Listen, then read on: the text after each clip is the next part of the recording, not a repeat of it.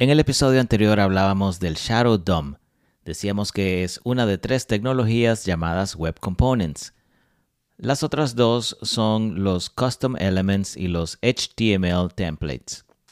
Y también decíamos que el Shadow DOM es una estructura de árbol compuesta de nodos, los cuales a su vez están compuestos de elementos HTML muy parecido a lo que conocemos como DOM o Document Object Model, que nos da la estructura de un documento o página web, pero que se diferencia de este en que sus elementos están escondidos o encapsulados con respecto al DOM.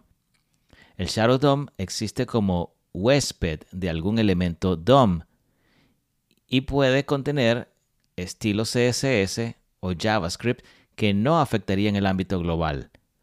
Hoy hablaré acerca de lo que es el Virtual DOM y qué lo diferencia del Shadow DOM.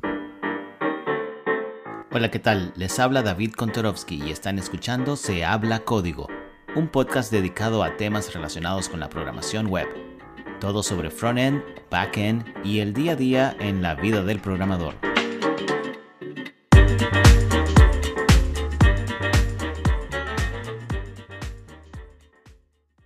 Bienvenidos a este nuevo episodio. Habíamos dejado pasar un poquito o mucho tiempo más bien, pero estamos tratando de retomar esto y vamos a ver si logramos de ahora en adelante crear un episodio por semana. Cruzamos los dedos.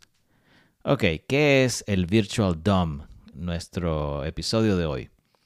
El Virtual DOM o Virtual Document Object Model es una representación virtual de un objeto del DOM. Si revisamos la documentación de React, vemos que es un concepto de programación donde existe una representación virtual de la interfaz de usuario guardada en memoria y sincronizada con el verdadero DOM. Este proceso se denomina reconciliación. Pero hay que destacar que este concepto de Virtual DOM no es exclusivo de React. Por ejemplo, Vue.js, otro popular framework de JavaScript, también implementa este concepto.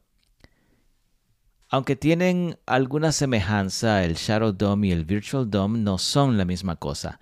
El Shadow DOM es um, una tecnología asociada al browser, la cual decíamos que permite encapsular scripts y estilos. Por su parte, el Virtual DOM es este concepto implementado en librerías o frameworks de JavaScript, el cual descansa sobre las APIs del browser. ¿Y para qué sirve el Virtual DOM? Bueno, hoy en día las uh, aplicaciones web cuentan con numerosas interacciones que requieren la constante actualización del DOM.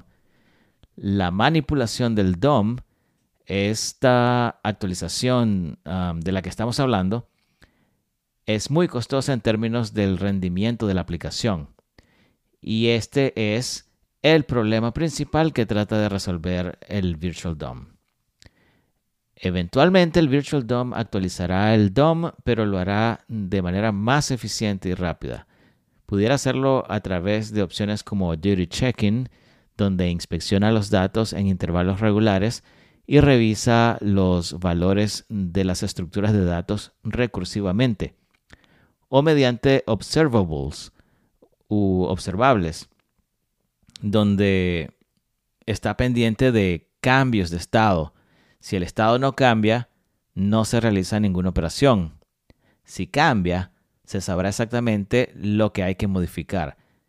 Es decir, estas actualizaciones van a corresponder únicamente a aquello que haya cambiado y no a todo el Document Object Model. Lo que permite la rapidez y eficacia del Virtual DOM son eficientes algoritmos de diferencia, operaciones de escritura y lectura por lotes y actualizaciones eficientes de subestructuras.